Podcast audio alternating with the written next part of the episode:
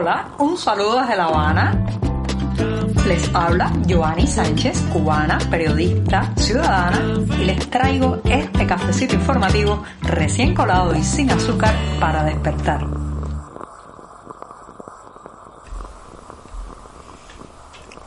La jornada bisagra o puente está aquí, sí, el mismísimo centro de la semana, el miércoles 6 de julio de 2022, en que comenzaré hablando de desempleados y eufemismos. Pero antes de decirles los titulares de esta jornada, voy a pasar a servirme el cafecito que está recién colado, así que muy caliente todavía. Y mientras se refresca, les comento que en un primer momento hablaré de la isla de los eufemismos. Así como escuchan, señoras y señores, la isla de los eufemismos disponibles en lugar de desempleados. Así se le dice a esos trabajadores que han perdido su empleo en el sector estatal cubano.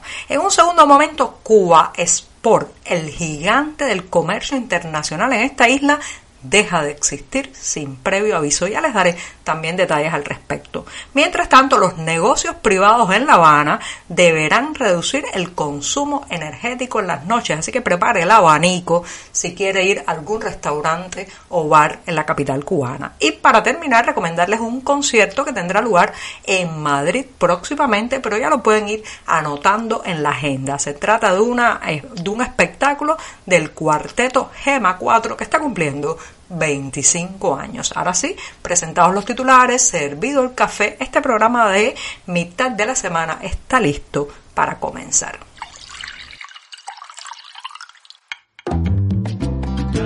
Si eres de los que te gusta estar bien informado, síguenos en 14ymedio.com.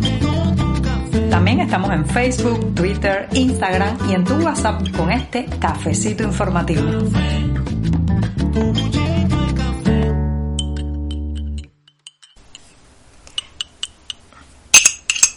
Cafecito en mitad de la semana, muy necesario para seguir con las noticias y las informaciones. Así que me voy a dar un buchito largo.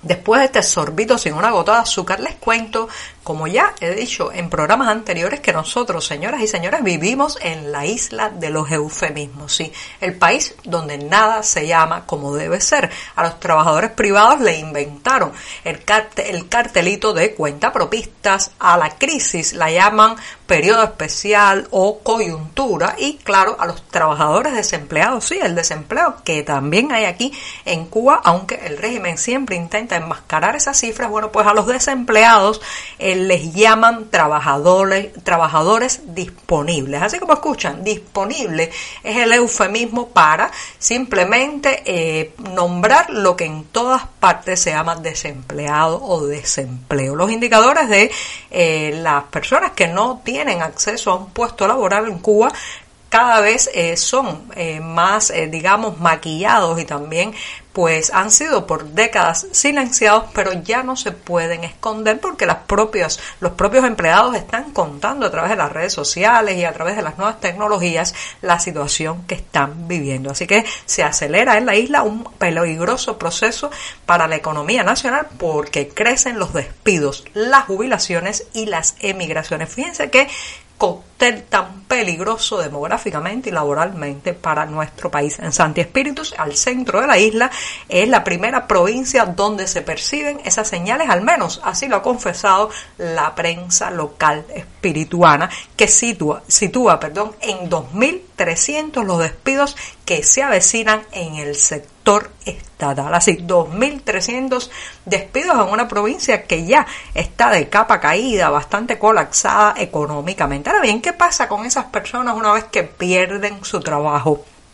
Quizás eh, tienen una cobertura salarial durante unos pocos meses, eh, quizás también pues les intentan imponer algún tipo de trabajo, sobre todo trabajo en servicios comunales, limpieza de, calles y avenidas, eh, también pues recogida de basura, pero muchos de ellos son profesionales o diplomados que no quieren ejercer esas ocupaciones. Entonces, lo que pasa realmente es que la persona va a su casa, pierde la cobertura salarial en poco tiempo y eh, bueno pues eh, se, se, pierde también un pilar económico de una familia. La mayoría y después intenta retomar algún tipo de ocupación o trabajo de manera informal e ilegal con toda la precariedad que eso significa. Así que 2.300 residentes en la provincia de Santi Espíritu perderán su trabajo en los próximos meses debido a la crisis que está atravesando el sector empresarial, industrial y productivo en Cuba. ¿Cómo se llamarán en las estadísticas esas 2.300 personas? Trabajadores disponibles. Sí, porque vivimos en el país donde nada se llama como debe ser.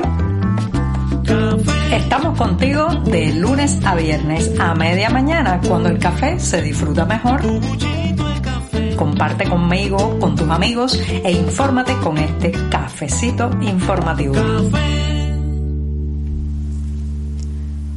Están ocurriendo cosas muy raras en lo que podemos llamar la red empresarial estatal cubana. Sí, el gigante Cuba Sport una compañía absolutamente controlada por el régimen que era la intermediaria obligatoria entre la exportación y también la importación de alimentos y muchos mm, eh, productos o materias primas, está siendo disuelta. Se han enterado sus empleados a través de un correo electrónico que les enviaron a eh, no solamente los trabajadores de esta entidad Cuba Sport, sino también a otras empresas estatales que tienen, digamos, contratos, acuerdos y eh, pues tienen algún tipo de alianza con este gigante de la exportación que nadie sabe muy bien por qué está siendo disuelto. Por un lado, eh, los propios empleados y directivos advierten que la empresa ya no se llamará así, que pasará a manos privadas, apuntan incluso a unos posibles dueños provenientes del Medio Oriente, pero por otro lado,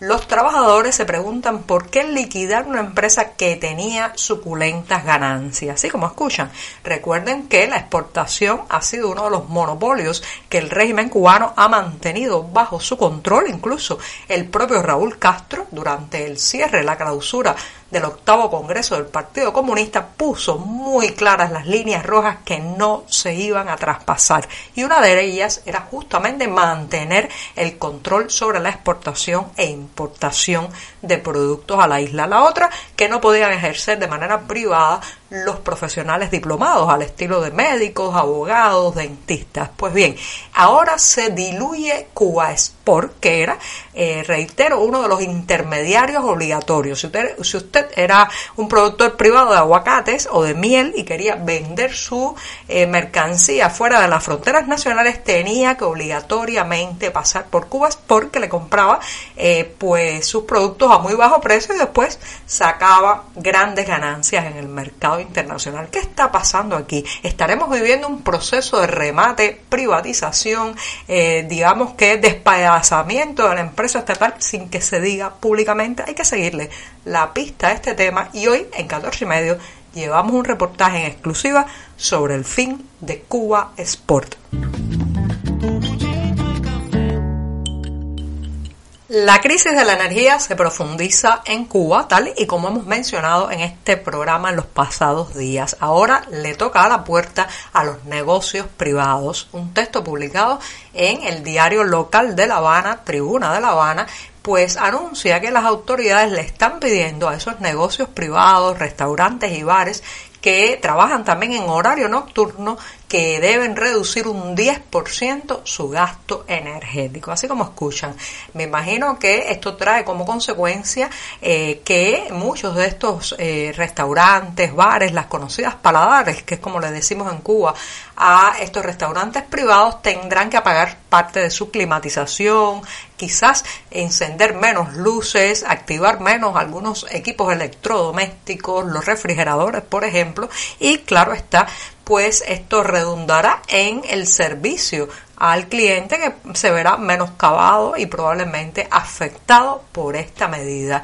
Uno se pregunta si realmente este tipo de recortes, este tipo de normativa le ahorra más al país de lo que realmente gasta, porque claro está, afecta directamente el comercio, el intercambio económico, la, digamos, la vitalidad de un entramado privado que es muy importante para la deteriorada economía de la isla. Así que ya saben, si va por estos días en la noche a algún restaurante o bar privado, muy probablemente tendrá que llevar abanico porque la climatización, las luces se verán recortadas con esta nueva medida.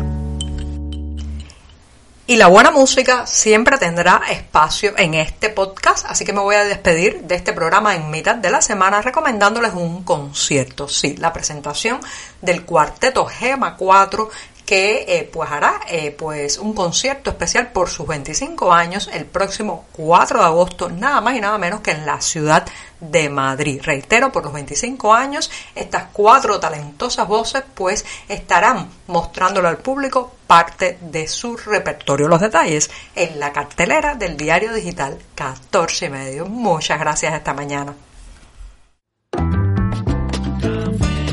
Por hoy es todo. Te espero mañana a la misma hora.